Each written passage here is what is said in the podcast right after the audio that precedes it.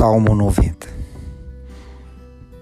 Tu que habitaste sobre a proteção do Altíssimo, que moras às sombras do oponente, dize ao Senhor: Sou o meu refúgio e minha cindaela, meu Deus, em que eu confio, e Ele que livrará do laço do caçador e da peste permissosa.